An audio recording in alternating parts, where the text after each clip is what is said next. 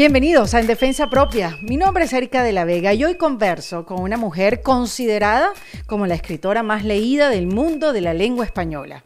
Ojo, que cuando empezó a escribir no sabía nada del mundo literario, ni de las editoriales, ni tampoco tenía contactos. Hmm, pero a lo largo del tiempo ha vendido más de 73 millones de ejemplares. Nunca es tarde para empezar, no hay excusas, ¿ah? Miren, mi invitada de hoy es Isabel Allende y como sabrán es un placer para mí conversar con una mujer que rompió paradigmas desde cuando ni se sabía que se podían romper. Por eso la celebro, porque ella se atrevió y hay que aplaudir a las mujeres que se atrevieron a abrirnos camino. Porque fíjense, Isabel no tuvo referentes femeninos, ella no tuvo mujeres modelos a quien seguir e inspirarse. Por eso se vio obligada a crear su propio estilo, abriéndole camino a todas las que venimos atrás, teniendo como brújula dos cositas, su intuición y su femenidad. Siempre se negó a actuar como hombre para ganarse el respeto de los demás. En esta conversación redefinimos el feminismo y reflexionamos sobre los avances que se han logrado y del trabajo que aún falta por hacer. Pero no solo es un trabajo de parte de las mujeres, sino también de los hombres, ya que el feminismo no es una lucha contra ellos. Al contrario, nos necesitamos hombres y mujeres juntos haciendo el trabajo. Eso sí, sin miedo y sin violencia. Tenemos que dar de parte y parte. Y eso es algo que tenemos que entender. Pero ya va, hablamos de muchos otros temas. Hablamos de cómo ella ha podido trascender la pérdida de seres queridos, de la importancia de hacer comunidad con otras mujeres, de no aislarnos y conectar con las historias de otras. Hmm. Hablamos también que desde su punto de vista se requiere más valor para quedarse en una mala relación de pareja que para divorciarse. Ella también nos deja en este episodio varias tareas pendientes, como eso de preguntarnos a nosotros mismos qué tipo de personas queremos ser en el futuro y no perder ni un minuto para comenzar a cultivar a esa persona. Y hablando de materias pendientes, si aún no eres miembro de la comunidad de En Defensa Propia, pues te invito a que te unas a este grupo donde, mm, por ejemplo, nos reunimos mensualmente en encuentros exclusivos online con mis invitadas para que también puedas disfrutar códigos de descuento de masterclasses, de bootcamps, de clases, de charlas, que nos ayudan pues a mantenernos en esto de la reinvención, también de videos de reflexión y mucho más. Si quieres saber cómo unirte, dale al botón de comunidad en en defensapropia.com. Ahora sí los dejo con Isabel Allende, una mujer que solo guarda los secretos de otros, porque los suyos los cuenta, ya que son tan humanos como cualquiera de nosotros. Y también nos habla de la importancia de la narrativa de nuestra propia vida que aunque la de ella eh, ha estado marcada por tragedias, a ella le gusta contarse su vida en tecnicolor, en pantalla grande, épica y luminosa, en defensa propia. En Defensa Propia es presentado por South Day Kia. Abre tu mente y maneja un Kia. Bienvenida Isabel Allende a En Defensa Propia. Gracias, gracias por tenerme en el programa. No, gracias te digo yo a ti, porque sabes qué, Isabel, a mí se me ha olvidado el placer de leer una novela. Llevaba años que no leía una novela. Me la he pasado leyendo en los últimos tiempos, en estas épocas de reinvención, que sí, bueno, libros de desarrollo humano, motivación, trabajo interno, autoindagación, tomando nota, estudiándome. Tú sabes, esto, esto, esto, este estudio que no termina, estudiarse uno mismo, que una amiga mía dice, ya yo quiero estudiar otra cosa, yo no me quiero seguir estudiando a mí misma. y entonces se me ha olvidado el placer de leer una novela porque es un paseo, tú vas por todas tus emociones, no tienes que estar pensando demasiado, simplemente te a llevar por la historia. Así que gracias por reconectarme con la novela, con Violeta. gracias a ti por leerla. Yo leo novela cada vez que puedo, pero como tengo que hacer mucha investigación para lo que escribo, no creas que tengo mucho tiempo. Así que, mm. mira, muchas de las novelas las escucho en el auto, con el audiolibro, por mm. falta de tiempo. ¿Te funciona el audiolibro? Sí, sí, mm. perfectamente. No me funciona para investigación porque tengo que ir marcando cosas, pero, pero para, para el placer de, de, que me cuenten una historia al oído, yo encantada. Sí, sí, claro, depende del libro, porque si tienes que tomar nota, dígame estos libros de, desarrollo humano, si tú escuchas a Brené Brown en el carro, yo, bueno, yo me he tenido que poner en la orilla varias veces a tener que anotar qué es esto, la vulnerabilidad, qué sé yo. Pero bueno, muy, muy contenta de haber leído el libro, te lo juro que terminé con lágrimas en los ojos, porque, claro, una historia de una mujer que vive casi 100 años o los 100 años. Vive 100 años. A 100 años Claro, es, tu mamá la que estuvo a punto. Mi madre murió en 98, murió poco antes de la pandemia, pero nació en una pandemia. Exactamente, y es tu, tu inspiración para el personaje de Violeta. Entonces, bueno, eh, imagínate pasar 100 años de vida a lo largo de, de, un personaje que le pasa de todo, es imposible no reconocerse en alguna etapa de su vida. Claro que tú eres muy joven. Esta, esta mujer, nace, esta mujer nace en 1920 entonces le toca un siglo fascinante, que es el siglo XX, con todos los altibajos, con todo lo que pasó, las guerras mundiales, la guerra fría, el holocausto, los derechos humanos, tantas cosas. Mm. Y le toca en un continente atormentado, como fue Sudamérica en los años 70, 80. Y eh, además le, le toca a ella una vida privada, personal, también de altibajos, en que tiene mucho éxito en algunas cosas y pierde mucho en otras. Eh, un poco como lo, que, como lo que fue la vida de mi madre.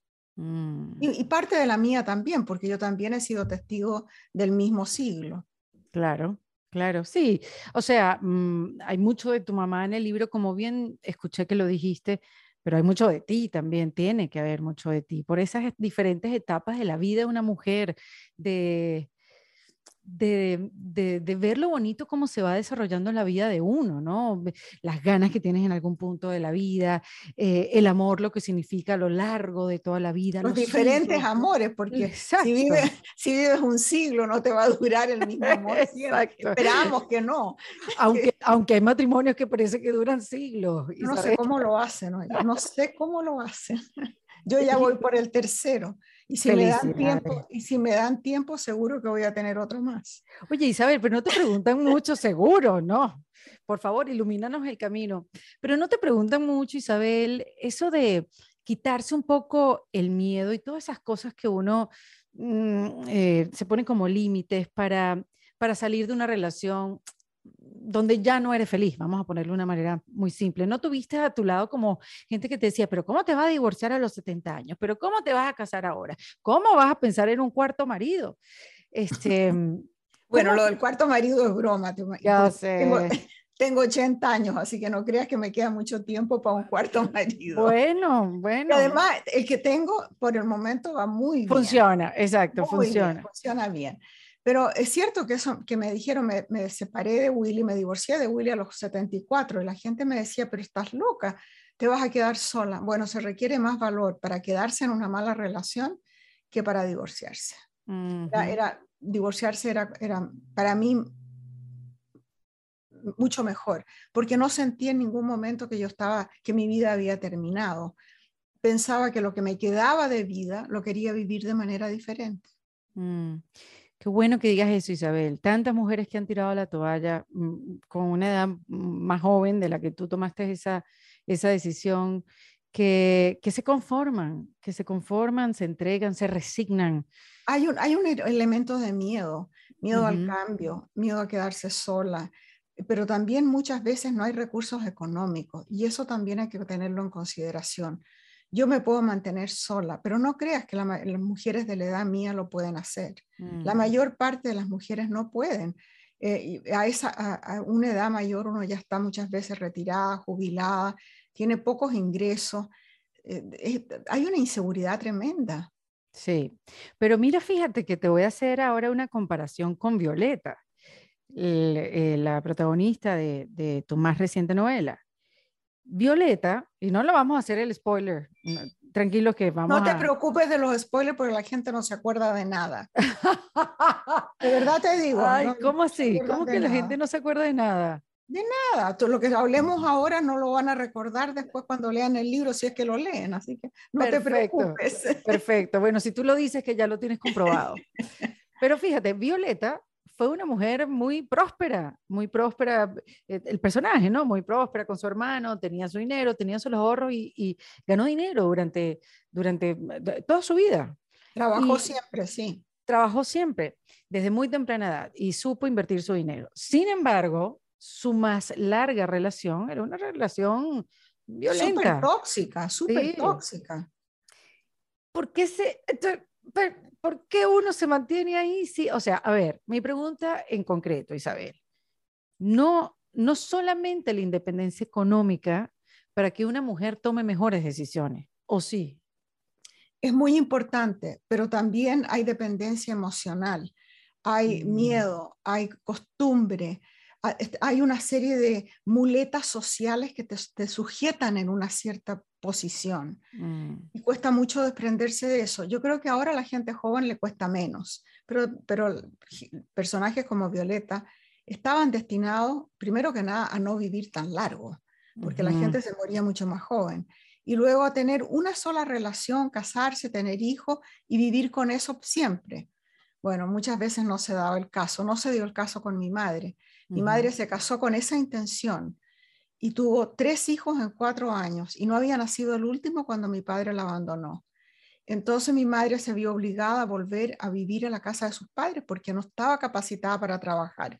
Era una señorita eh, de la clase alta que, no, nunca pensó que iba a tener que ganarse la vida. Mm. Entonces dependió económicamente primero del marido primero del padre, después del primer marido y después de mi padrastro, que fue muy generoso y muy lindo con ella y con nosotros tres, con los tres hijos.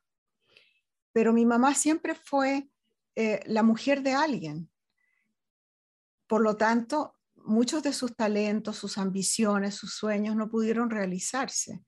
Y era lo que yo decía, sometida y furiosa.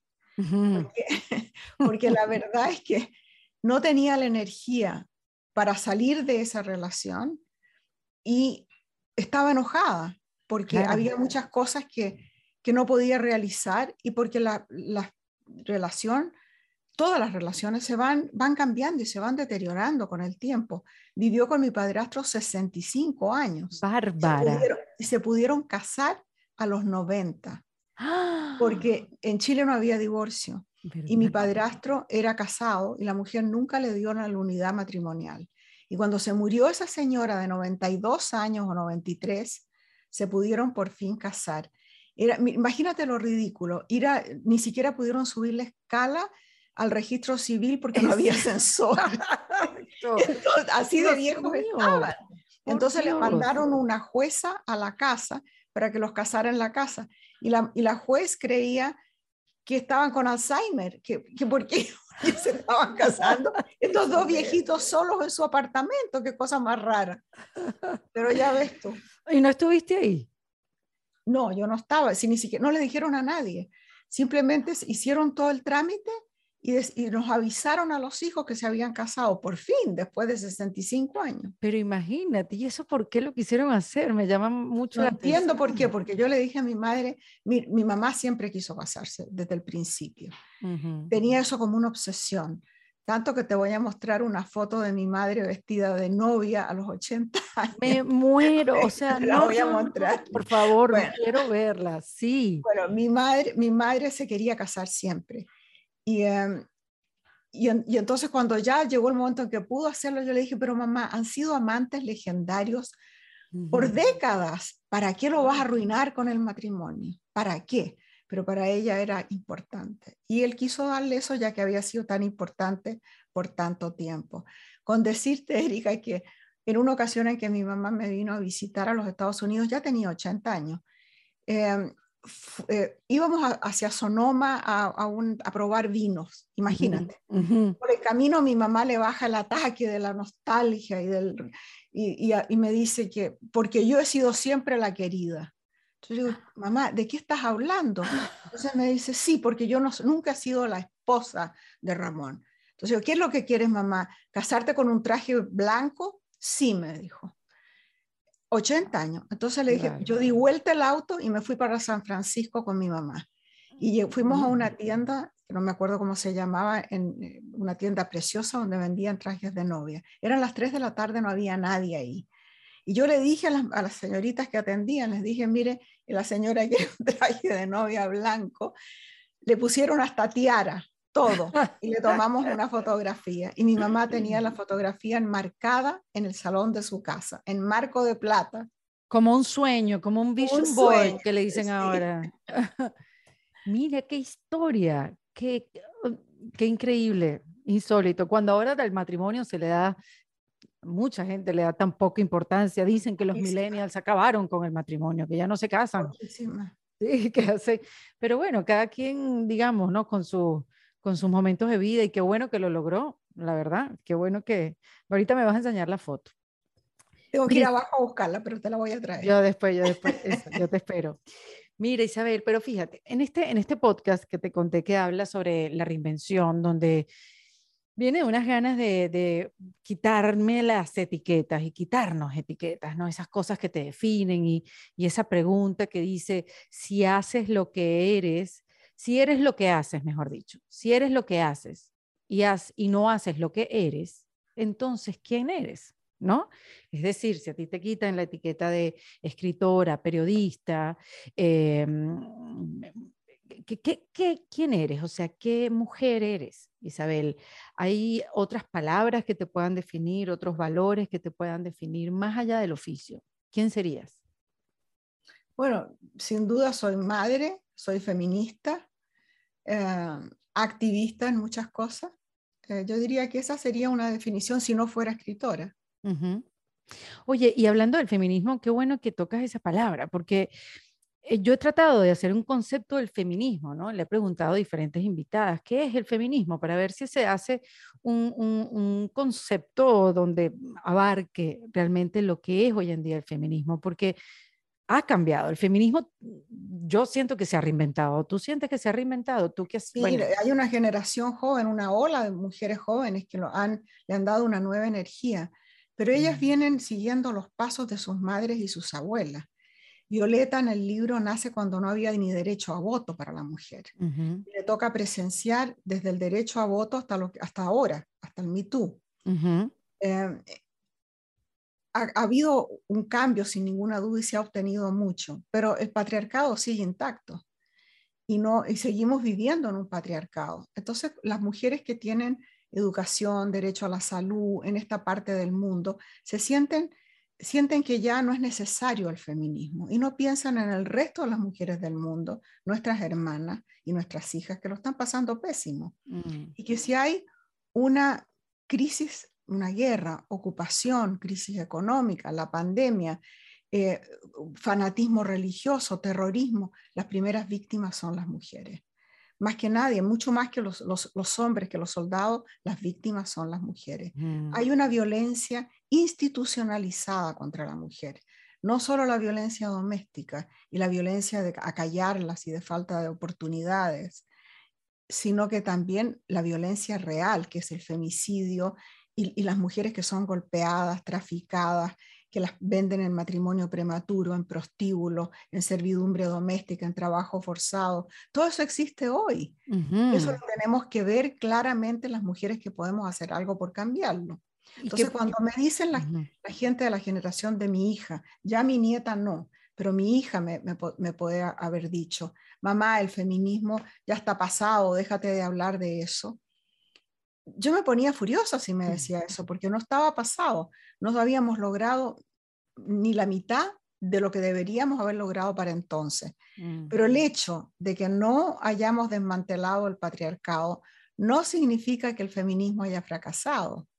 Significa que el trabajo era mucho más pesado de lo que creíamos. Pero ¿qué nos hace falta hacer, Isabel? O sea, porque son pues mucho. Hay que cambiar las leyes, hay que cambiar mm. la cultura, hay que, y eso demora mucho porque son cosas muy arraigadas son milenios de patriarcado, que de una manera de pensar en que muchas veces las mismas mujeres se colocan en situación de víctima. Ellas mismas no lo pueden ver. Es como el pez en el agua, que no ve el agua, porque, porque estamos rodeados de eso y ese es el mensaje con que nacemos. Ya lo tenemos incorporado al ADN. Entonces hay, hay mucho que hacer, pero se va logrando y no creas que es imposible.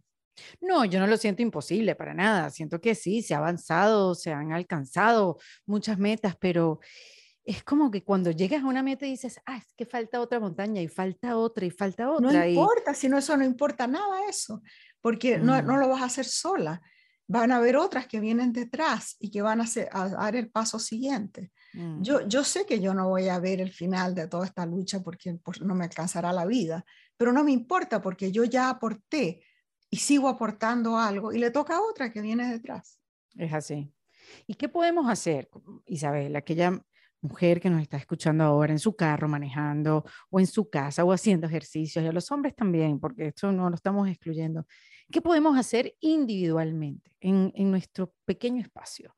Yo creo que primero, primero hay que tener, primero hay que tener conciencia, o sea, hay que saber qué es lo que pasa, hay que estar informado, hay que tener, estar conectada con otras mujeres, no aislarse, porque así oímos las historias de otras, llegamos a conocer lo que está pasando. Eh, yo tengo una fundación, mi fundación, la, misión de mi fundación es em, invertir en el poder de las mujeres y las niñas, que son los más vulnerables de todos, o sea, trabajamos con los más pobres, con los más de alto riesgo. Y escuchar las historias, nada más que de ahí salen la mitad de mis personajes de los libros, de, lo que oigo en la fundación. Hay que, hay que meterse en el mundo y ver lo que está pasando. Y luego yo creo que es importante cómo criamos a nuestros hijos, porque muchas veces son las mujeres las que perpetúan el, el, esquema, sobre todo en América Latina. Mm. Nosotras, mira, todavía en, en el siglo XXI, yo veo que hay mujeres latinas que le piden a las hijas que le laven la ropa a los hermanos. Las hijas sirven la mesa, las hijas limpian el patio y los chiquillos están jugando a la pelota afuera. Así es. Tal cual. Claro, y es una cosa que uno hace inconscientemente, de tantos años estar por, por como fuiste criada y por tantos años que, que, llevamos haciendo lo mismo, ¿no? Y, y sí, y son, son eh, es como un micromanaging, Isabel, son esas pequeñas esos pequeños cambios que uno debe hacer, igualito en el lenguaje. Nosotros aquí nos hemos dado cuenta que de repente decimos, no, entonces ella se embraguetó y se puso los pantalones y que ya vaya, vaya, vaya, vaya. espera, espera, espera. Eso, es tan venezolano, tan venezolano tú conoces, tú conoces muy bien, porque bastantes años estuviste por allá y nada más una bonita época en Venezuela, pero, pero digamos, esa, en vez de decir, bueno, o qué pelotas tiene, ¿no? También, entonces, nuestro lenguaje para referirnos a nosotros mismas cuando somos valientes, ¿no? Cuando no nos quedamos calladas, cuando nos unimos y alzamos nuestra voz, nos felicitamos diciéndonos cosas que tienen que ver con hombres. Claro. Entonces, claro. Y, hay aquellas cosas que se celebran en los hombres, como la ambición, la agresión, la codicia, todo eso que se celebra en los hombres son horribles defectos en las mujeres. Está cambiando eso, ¿eh? está cambiando. Sí, y fíjate que este es otro tema que quería tocar contigo, porque obviamente hubo un cambio con el movimiento MeToo y la unión de las mujeres en diferentes países. MeToo como referencia, pero cada uno de los países ha tenido su propio movimiento. Las mujeres se han unido, han denunciado al agresor, han denunciado los sistemas que, que agreden a, la mujer. Súper, y hemos ganado mucho espacio. Pero también yo he visto, Isabel, y tú con tu visión, con tus años de experiencia, con, con la mujer de mundo que eres, eh, por eso te lo planteo, para que, nos, para que nos desluces.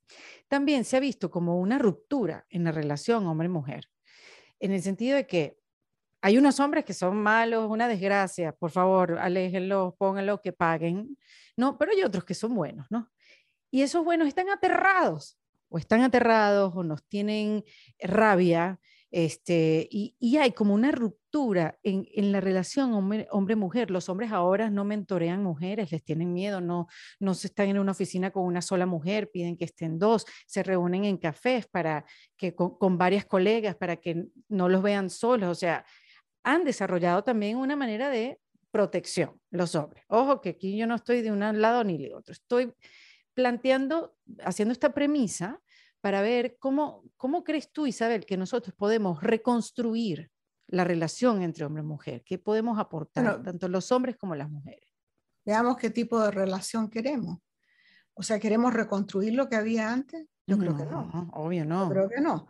Lo, que, lo que hay que, están cambiando las cosas. Y cuando hay un, cambio como este son aguas revueltas, el péndulo va en una dirección y en otra hasta que encuentra un punto medio.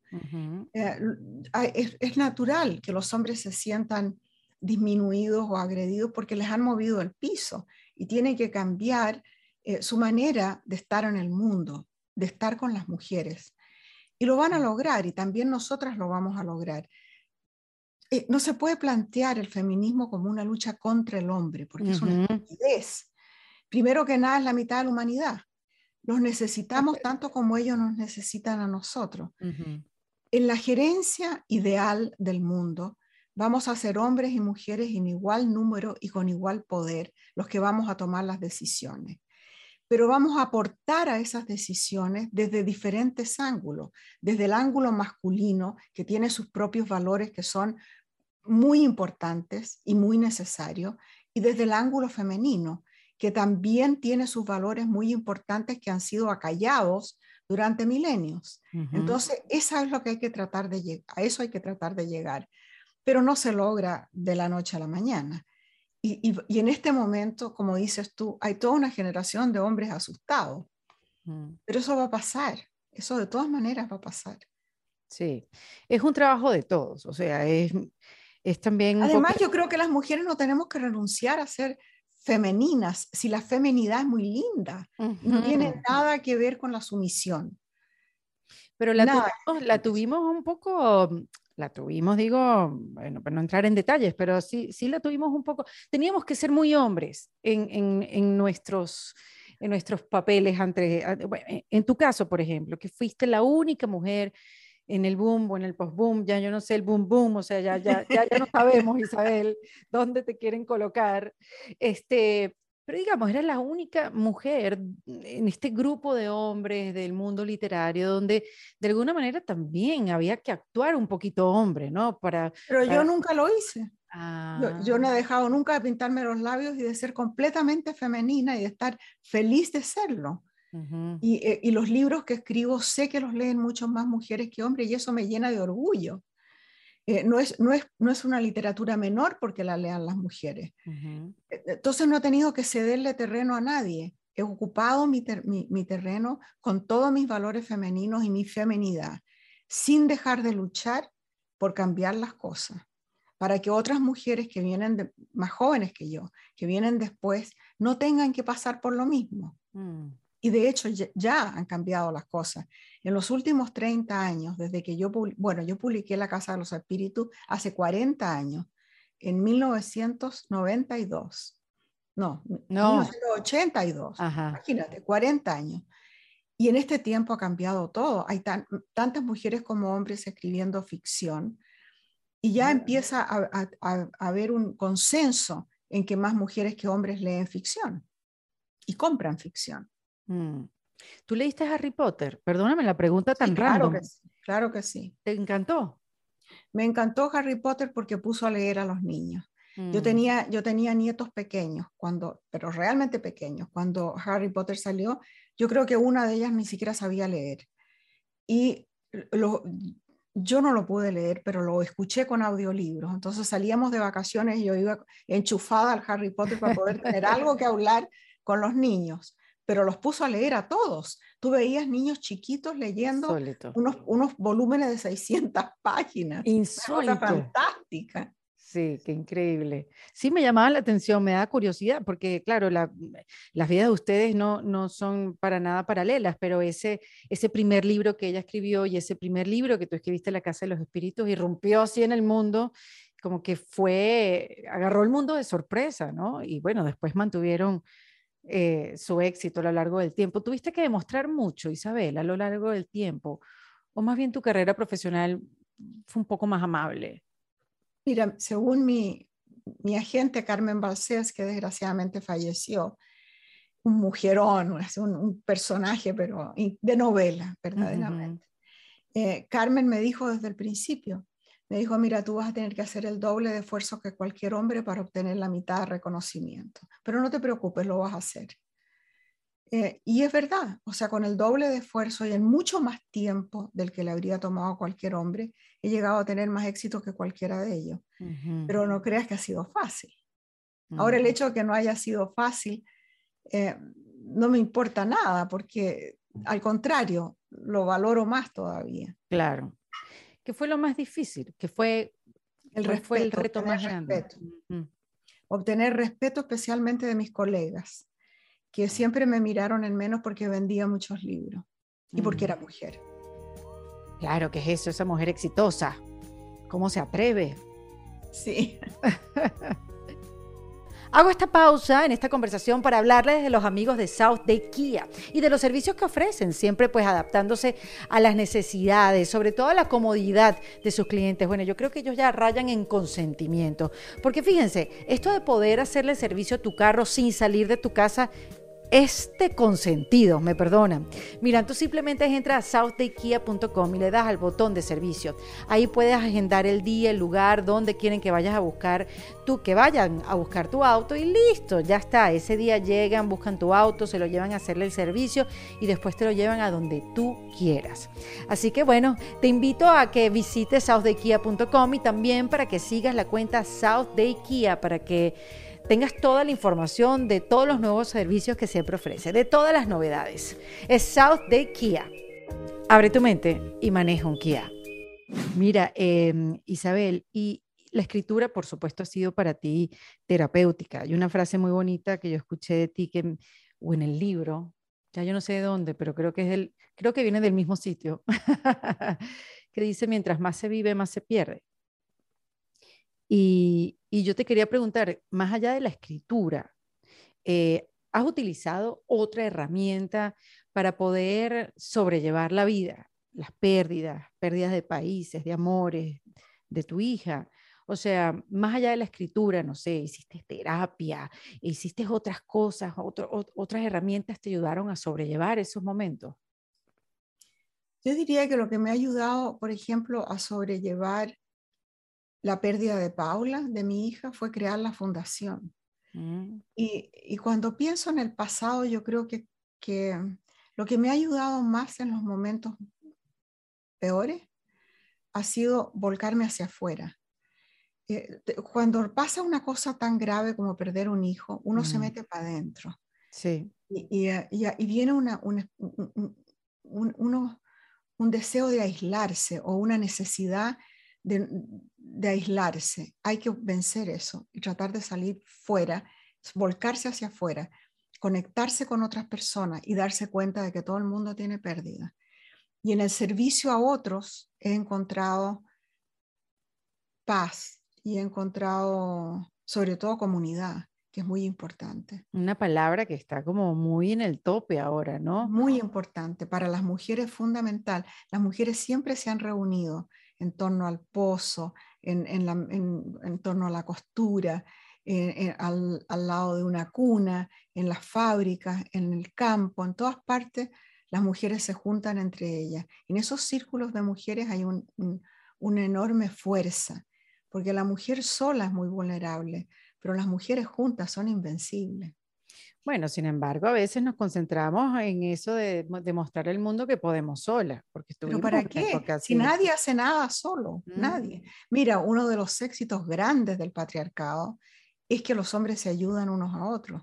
Están los clubes de hombres, los gimnasios de hombres, los, los, militares, los religiosos.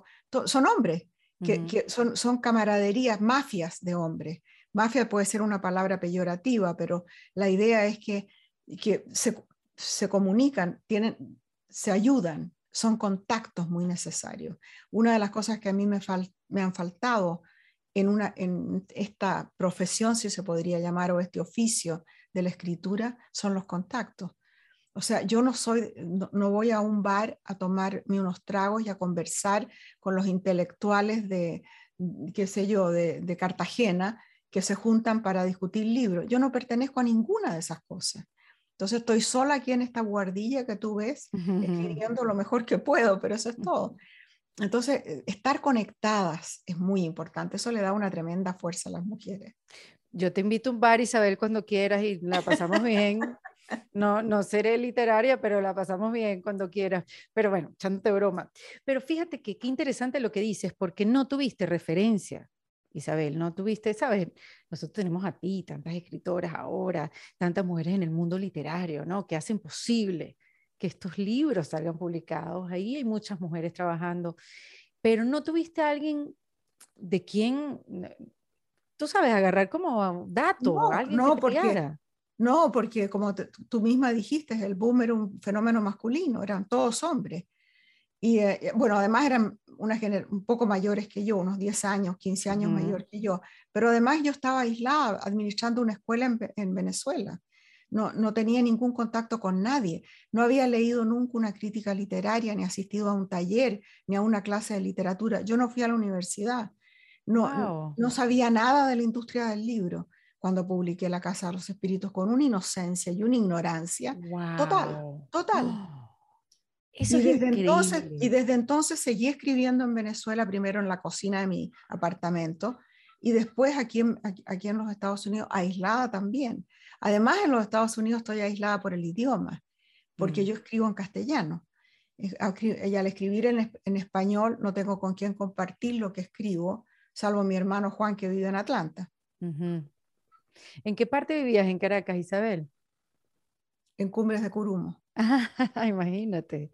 No tenía idea, sabes que vi la miniserie y trataba de sacar como al, porque pareciera que filmaron en Venezuela. Sí, sí, se filmó en Venezuela. Ah, sí, porque vi una buena parte se una filmó parte. en Venezuela. Y entonces trataba de ver mm, como que esto me suena que es esta zona, esto me suena que es esto, esto es pura curiosidad.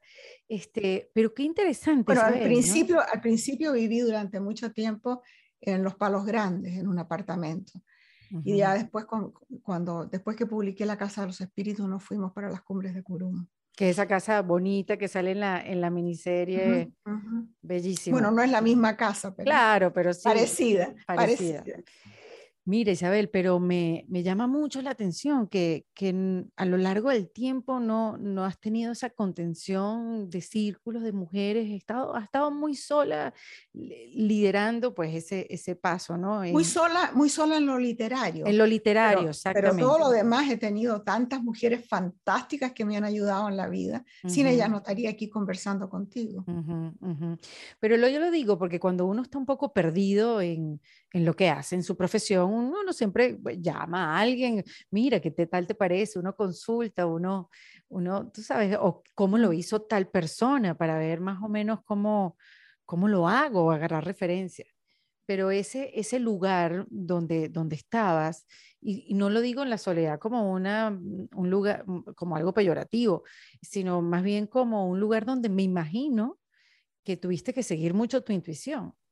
Claro, porque estuve muy aislada incluso, incluso muy lejos del mundo literario de España, que habría, me habría podido sostener un poco por el idioma, digo yo, porque allí estaba mi agente. Carmen siempre me decía que yo debía trasladarme a Barcelona, vivir en, vivir en España, porque allí había todo un movimiento literario donde había algunas mujeres ya y donde yo podría, y ella misma me podría como introducir en ese mundo, ¿te fijas? Pero yo tenía mi vida en Venezuela con mis hijos, yo no me iba a ir a vivir a España por la literatura, ¿no? Me fui a España a vivir por un mes porque me enamoré de un tipo, pero no, pero no por la literatura.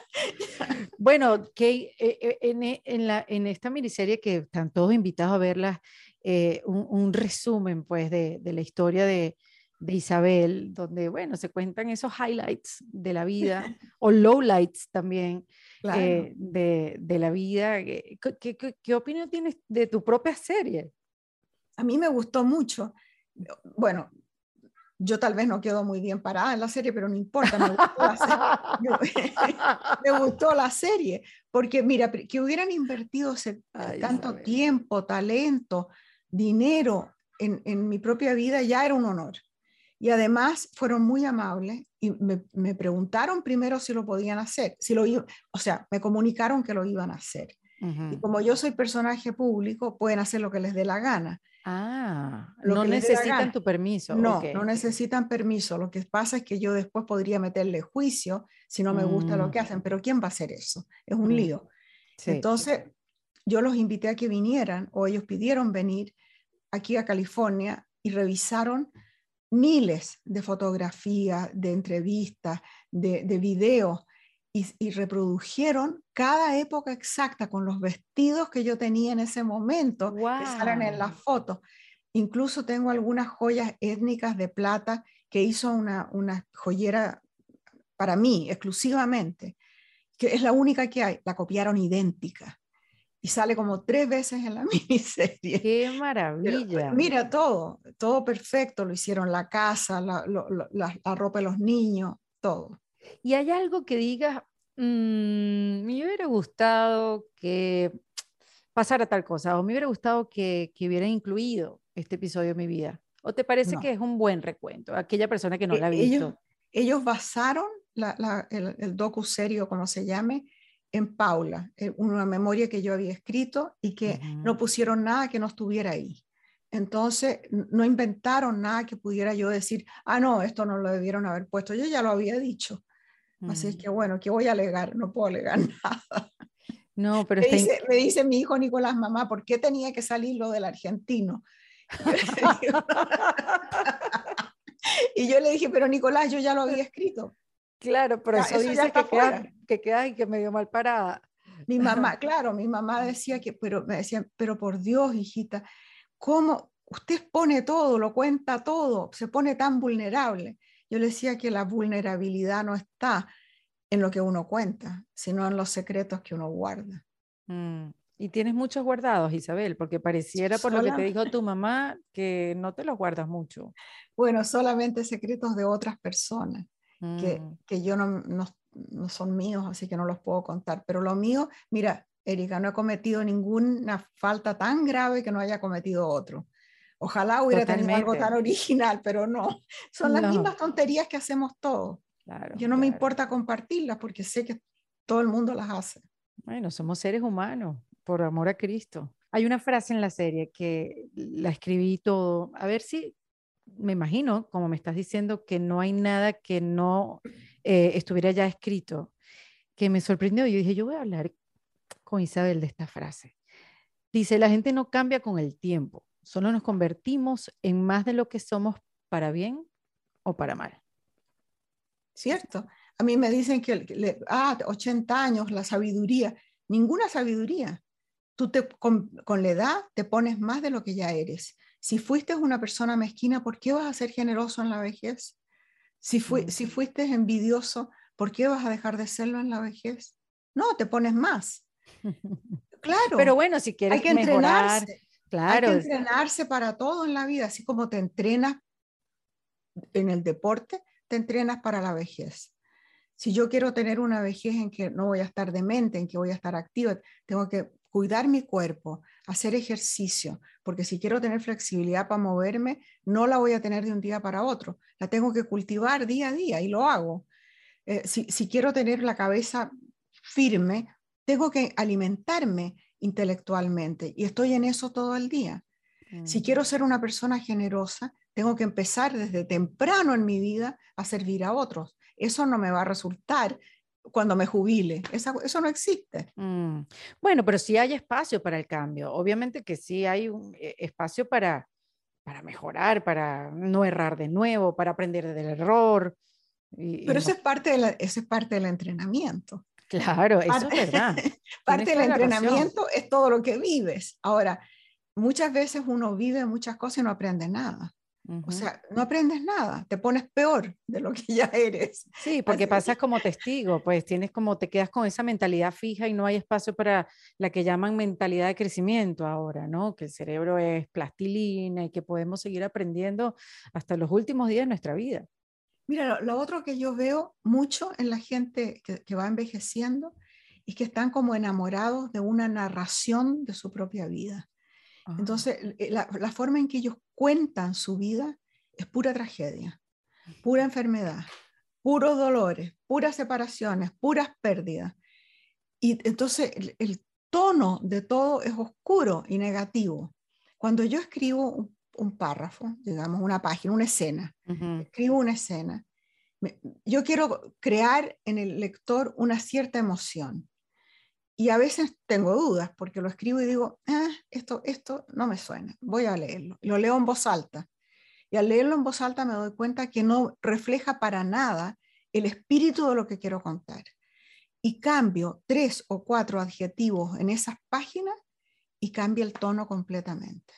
Y de ser algo oscuro y negativo puede pasar a ser algo mucho más positivo y luminoso y si tengo cuidado, hasta con humor. Mm, entonces, entonces lo mismo siento yo al narrar mi propia vida. Cuando narro mi propia vida y como me ha tocado empezar de cero varias veces en distintas partes, me toca narrar mi vida, contarla. Y cuando la cuento, la cuento en tecnicolor, en pantalla grande, épica, eh, luminosa. Y claro que me han pasado tragedias, pero es que no hay tragedias sin luz también y, en el balance de esas dos cosas tengo una vida interesante y así la cuento.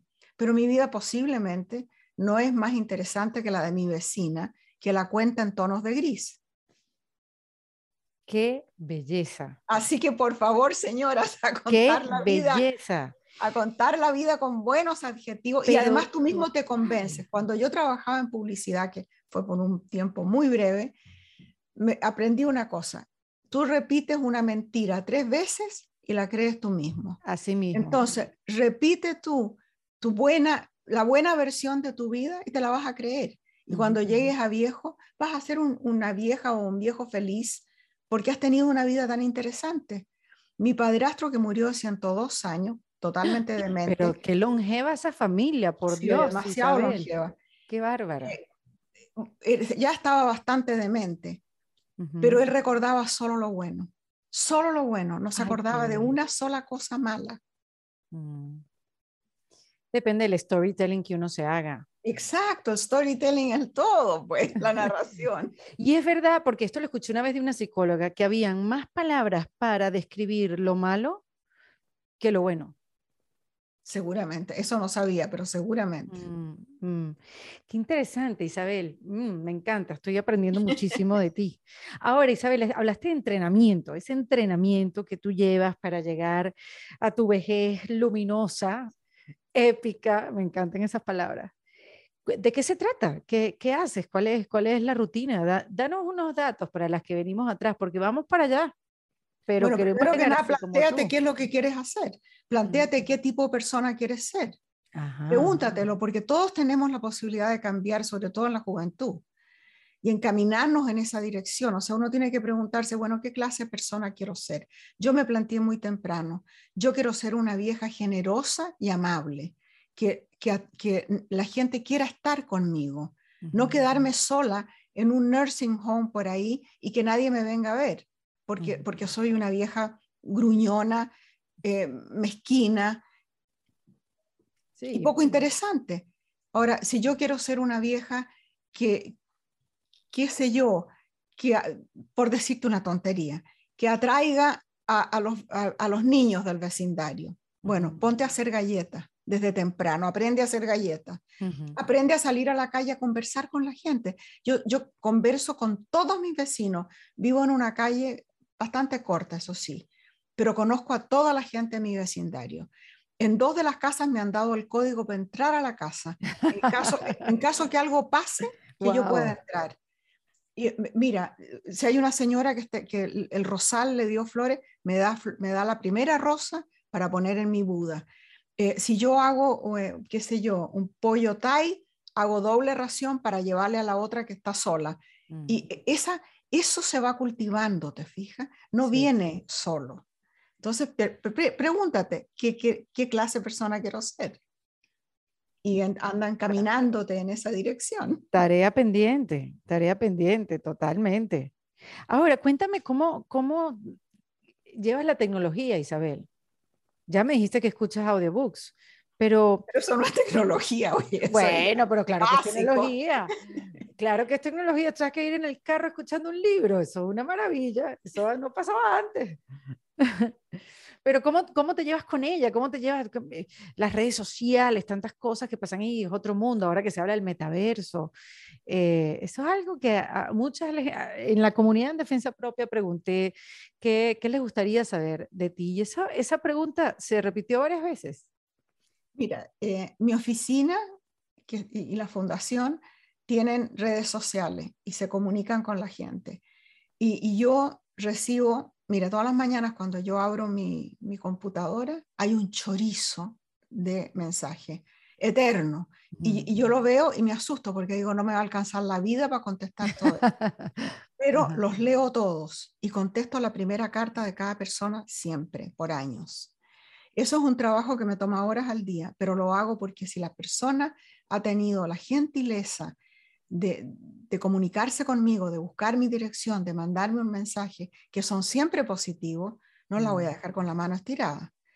Entonces, esa comunicación para mí es importante y la hago. Y uso la computadora casi como una sofisticada máquina de escribir, pero también mm. uso mucho la internet para buscar ciertas informaciones, por ejemplo, en qué año pasó tal cosa, había esta marca de auto en tal fecha, Eso, esos detalles, ¿te fijas? Que sí que antes se requería un, equipo que te ayudara. Yo nunca tuve un equipo que me ayudara con la investigación, pero ahora mm. ayuda mucho la Internet. Mira, Isabel, ¿y, para ti qué es el éxito? ¿Qué era el éxito hace 30 años y qué es el éxito para ti hoy en día? Bueno, hace 30 años, nunca he pensado en eso, qué raro. Fíjate, tú me has puesto a pensar a mí y me has, me has dejado tarea, entonces, bueno, me tocó a mí. Mira, el éxito se fue dando de a poco. Eh, una cosa, siempre era como, como un regalo más, un regalo más, inesperado siempre. Qué sé yo, que te llegue un premio, que te llegue un doctorado, que de esto, que de... Mm. Una cosa tras otra, pero yo nunca me planteé esto como una carrera, como que tenía que llegar a cierto punto. Eh, nunca tuve eh, una, una especie de ambición de llegar a tener tal premio o de, de vender tantos libros no fue así. Se, dio de a poco y lo que se dio fue bueno. y, em, y, no, ¿cómo decirte? El éxito hoy, cuando, cuando acumulas tantos años, te llega solo, te voy a decir, no tienes que hacer mucho esfuerzo. Claro. Ya, te, premian, te premian por estar viva nomás, porque mm. puedes hilar dos frases Em, por favor. sí, pero el éxito sucede en la periferia. Uno sigue viviendo dentro de la misma piel. tú te miras al espejo en la mañana y igual hay que ponerse maquillaje porque si no pareces un boxeador derrotado. Hay que, eh, igual tienes que, cocinar y, lavar los platos y tantas cosas. Y, lo que pasa, todo el, todo el halago, todo eso sucede en, una periferia que no toca la vida privada para nada. Por lo mm. menos la mía no la toca. Mm. Además, estoy muy aislada del público porque tengo una oficina que es como, como la pantalla que recibe todo. Entonces yo puedo estar aquí sin que me invadan porque a veces llegaban buses con turistas. A, la, No te creo, ¿en serio? En serio, así que ya ahora estamos muy cuidados con eso. wow. O sea que a ti la pandemia, la pandemia mm, no te sorprendió, digamos que mantuviste como una misma rutina o si no la, pandemia me ayudó porque no tengo que mm. viajar o ah, sea no, no, tengo que hacer las giras del libro que eran una maratón y eso sí que era tremendo tanto que el, para, para el libro anterior que se llamaba mm, Mujeres de la largo, No, Largo Pétalo de Mar, que fue el único que, el que hice antes de la pandemia. Ah, ok. Hice la gira de libros con mi nuera, que siempre andamos juntas. Y fuimos primero a Europa, a varias ciudades de Europa. Después vinimos a los Estados Unidos y hicimos, fuimos a Chile también, hicimos 23 ciudades en 30 días. Había que tomar un avión casi todos los días. ¡Wow! Después nos fuimos a, la, a Gran Bretaña y hicimos Escocia, Inglaterra, Después tuvimos que hacer, no fuimos, pero hicimos mucho de Australia, Nueva Zelanda, que vinieron a Inglaterra. Bueno, llegamos a San Francisco a mediados de febrero del 2020, absolutamente muertas. Las dos enfermas con bronquitis, con fiebre. Yo creo que trajimos el virus a los Estados Unidos. ¿Qué es lo, el paciente cero? Sí, pues llegamos, éramos el paciente cero, llegamos al aeropuerto tan enferma y tan cansada, llevábamos tres meses en esto, que dijimos, nunca más vamos a hacer una gira de libros. Y nos juramos ahí, un juramento real, de que no lo íbamos a hacer más. Pero es muy Tres semanas después, tres semanas después cayó el COVID mm. y ya nos tuvimos que encerrar y mira, pude hacer toda la promoción de Mujeres del Alma Mía y de Violeta sin tener que moverme de esta guardilla que tú ves aquí. ¿Qué tal? Ahora, hablando de Mujeres del Alma Mía, ahí planteas, Isabel, te haces una pregunta, ¿qué queremos las mujeres? ¿Qué queremos las mujeres? ¿Lo descubriste? Bueno, las mujeres queremos, primero, respeto, seguridad, no vivir con miedo, que no haya violencia contra nosotros, estar incluidas en todo. Queremos mm. seguridad para nosotros y nuestros hijos. Queremos una cierta belleza en el mundo. No, vivir en este terrible eh, estado de permanente estrés y violencia y carrera loca por objetivos que no significan absolutamente nada. Queremos amor. Yo creo que todas las mujeres queremos amor. ¿Y los hombres qué quieren? ¿Sabes, Isabel? Eso no tengo idea. Ah. Pero, el patriarcado te dice lo que quieren los hombres, porque mira, mira el mundo en que vivimos. O sea, los valores de los hombres son lo que los hombres quieren. Mm. Yo me pregunto por qué los hombres van a la guerra. ¿Qué, qué es lo que los lleva a la guerra? A, a, matarse unos a otros. Mm. ¿Qué será? Bueno, en general son los hombres viejos que mandan a los jóvenes. A los jóvenes, exacto. Poder, ¿será? No sé, pero es la, la, sola idea de que vas a resolver algo matando es absurdo. Es absurdo. Es absurdo completamente.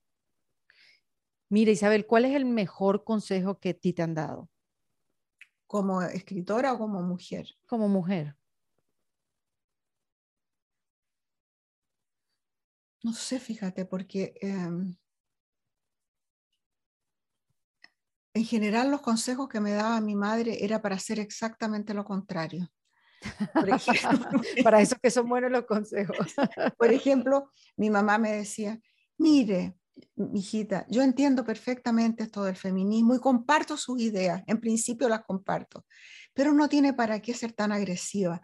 No podría hacer lo mismo, pero calladita. Mire, si todo se puede hacer con elegancia. pero mamá, ¿cómo vas a hacer una revolución calladita y en silencio? ¿Quién, ¿Quién, te va a oír? Es como hacer una huelga de hambre y que no lo sepa nadie. Es absurdo. Exactamente. Bueno, así que en general los consejos esos de ser, ser una dama, como quería mi mamá que yo fuera, fueron buenos porque hice exactamente lo contrario. Mm. Yo creo que los mejores consejos eran, tuve dos clases de consejos, uno cuando yo era muy chica de mi abuelo, que eran consejos durísimos. Te decía, no se queje porque a nadie le importa nada lo que usted sienta. Tiene, arréglesela sola, no pida porque no se le dará, etc. Mi padrastro decía ciertas cosas que eran muy importantes. Me decía, me acuerdo cuando la primera vez que yo tuve que ir a una fiesta, tenía como 14 años, con muchachos, que era una fiesta que se bailaba supuestamente. ¿no? Yo estaba segura que nadie me iba a sacar a bailar. Y mi padrastro me dijo, acuérdate que todos tienen más miedo que tú. ¡Ay, qué maravilla! Y eso nunca se me ha olvidado, porque cuando me encuentro en una situación en que, ¡ah! en que retrocedo, echo para adelante y digo, todos tienen más miedo que yo en esto. Mm, y funciona. ¿Y cuándo fue la última vez que dijiste eso? ¿Cuándo fue el último momento así eh, de los últimos tiempos que dijiste, ay, tengo miedo, pero ellos también? En general lo digo cuando tengo que estar en una reunión, no si estoy en un escenario, si estoy hablando de un escenario y hay 1500 personas, es como si estuviera en la cocina de mi casa, no me importa nada. increíble eso, ¿no? Sí. Sí, no me importa nada, pero si tengo que estar en un cóctel, por ejemplo, con, con otras personas que no conozco, ahí mi, primer impulso es salir corriendo, meterme en el coche para la casa. No quiero, no quiero estar con otra gente que no conozco. Mira, em, Isabel, yo te quería preguntar, porque esto se lo pregunto siempre a, a, mis invitadas para que nos den luces y nosotras después tener tarea, porque de eso se trata. ¿Cuáles son esos tips para reinventarse? Tú que tuviste que empezar, como me dijiste de nuevo, varias veces. Y tuviste que ir reinventando tu vida, ¿no? Para, bueno, para hacer que suceda, para hacer que sucediera y que siga sucediendo, obviamente. ¿Cuáles serían esos tres tips para reinventarse? No sé si son tres, pero el primero es que tienes que estar dispuesta a correr riesgo. Si quieres tener una vida segura, no pasa nada. Tienes que, tienes que estar dispuesta a hacer lo que otra gente no ha hecho, a, atreverte, a correr el riesgo de, que te vaya mal y te caigas y tendrás que volver a levantarte. ¿Y qué, importa? ¿Qué importa? La otra cosa que siempre le, digo a, a, mis hijos, a Nicolás, le digo, la vida es larga, hay tiempo, no hay que apurarse tanto. La vida es larga y hay tiempo para experimentar, para cometer errores, para volver a empezar, para pedir disculpas, para perdonar, para dar. Todo eso hay tiempo y, hay que hacerlo. Y yo la otra cosa que a mí me ha servido mucho es que yo no me lo paso mirándome el ombligo. ¿Cómo es eso? eso de, vivir en la autorreflexión, ah. examinándose a sí mismo, analizándose el todo psicoanálisis. pero el psicoanálisis interno, porque el psicoanálisis profesional es muy importante en ciertas etapas de la vida, porque te ayuda a crecer. Pero cuando uno está metido para adentro, analizando todo lo que ha hecho, reflexionando sobre todo, pensando en el pasado, y eh, no, no se puede vivir así. Hay que, hay que vivir más abiertamente y con más espontaneidad, con más naturalidad. Mi mejor, mi, mejor maestra es mi perra. Tengo una perra ordinaria, horrible, parece un murciélago, que, está convencida de que ella es perra fina y de que es bella. Eso para empezar. Entonces ya su actitud ante la vida es de increíble seguridad perruna. no tiene miedo de nada es capaz de atacar a un enorme perrazo en el parque y le gruñe y le ladre y lo saca corriendo. E, esta, esta perrita además es increíblemente cariñosa. Mm. Entonces ella es la que toma siempre la iniciativa de acercarse, de darte besos, de, de estar contigo, de acurrucarse. Y eso a mí me cuesta mucho, tomar la iniciativa para el amor, para el cariño, para, para esas esas amabilidades, a mí me cuesta. A mí no me mm. cuesta nada cocinar para la vecina, pero, pero acurrucarme al lado de mi marido si él nos tira el brazo, me cuesta. ¿Por qué Por una cosa, no sé, una cosa de dignidad, yo no sé. De orgullo será. Claro, el temor a ser rechazada tal vez. Sí, pero esta perrita no tiene ningún temor de ser rechazada, ninguno, ninguno. Entonces yo aprendo de ella un montón. Te voy a decir que es muy, muy buenas lecciones. Yo debería escribir un libro. Pero por favor, ya veo. Con las lecciones de, esta pobre perra. Pero, pero esperamos el 8 de enero, porque es el 8 de enero que tú empiezas a escribir un nuevo libro si, se te ocurre un segundo libro en el año, lo dejas para el 8 de enero del siguiente año, Isabel. Claro, claro, anoto, anoto para que no se me olvide y lo dejo para el otro año. ¿Y, y, sigues anotando en, en tus libretas o, o, ah, mira que hay aplicaciones buenísimas en el teléfono para hacer dictado?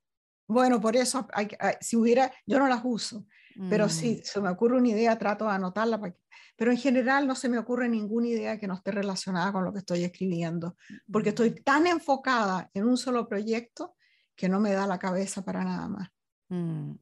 Otra pregunta que también me pidieron que te hiciera, que sé que has dado esta respuesta muchas veces, pero ya que estás en este espacio por primera vez, em, te, te, voy a aprovechar a preguntar, esa, esa disciplina que hay para escribir, porque siempre mucha gente quiere hacer un libro, la cosa es escribirlo. Entonces, ¿qué, ¿qué, se necesita? ¿Cuáles son esos requerimientos innegociables para escribir un libro, terminarlo, publicarlo? Bueno, publicarlo no hay requisito, eh, a veces es suerte. Eh, mm, mm. yo, el mejor consejo se lo escuché a, Elizabeth Gilbert, la de, ¿cómo se llama? Eat, Pray, Love. Bueno, ella, em, ella alguien le hizo esta pregunta en el público y ella dijo, no esperes que la escritura te dé fama ni dinero. Escribe porque amas el proceso. y, eso es importantísimo. Si no amas el proceso que es lento, largo y difícil, no vas a terminar nada. Eh, yo, yo diría, además, le agregaría eso, no esperes publicar. Escribe de todas maneras. Y si tienes la suerte y si tienes, consigues un buen agente y consigues un buen editor, vas a publicar tal vez. Eso tampoco te garantiza el éxito y mucho menos te garantiza el dinero. Claro. Entonces, eh, otro, otro consejo que me dio Carmen Balcells, me dijo, don't quit your day job. No dejes tu trabajo de día hasta que no estés segura de que eres escritora, de que vas a seguir escribiendo y de que te puedes mantener con la escritura. Eso cuesta. Cuesta. Gracias, Isabel. Un placer de verdad. Te lo agradezco Gracias muchísimo. A ti. Isabel Allende, en Defensa Propia. Gracias. Chao. Gracias. Besazo. En Defensa Propia fue presentado por South Day Kia. Abre tu mente y maneja un Kia. Esto fue en defensa propia y te invito a que te suscribas en cualquiera de las plataformas que lo ves o lo escuchas para que no te pierdas de ningún episodio. Producido por Valentina Carmona con la asistencia de Nilmar Montilla. Fue editado por Adriana Colts Fermín con música original de Para Rayos Estudios. Yo soy Erika de la Vega y recuerda que esto lo hacemos en defensa propia. Hasta luego. ¿Estás listo para convertir tus mejores ideas en un negocio en línea exitoso? Te presentamos Shopify. Tal vez no lo sabías, pero nuestro podcast More Than Mamis es un negocio y lo empezamos por supuesto para desahogarnos y hablar sobre la maternidad, no para convertirnos en expertas de ventas y del e-commerce. Así que sí, necesitábamos ayuda para vender nuestro merch y poner en marcha nuestra tienda. ¿Y cómo suena con Shopify?